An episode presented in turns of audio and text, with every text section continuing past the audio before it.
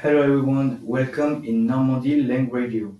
Today we went in Caen to visit Caen's Memorials. We will do a little presentation of Caen. Caen is a city located in the department of Calvados.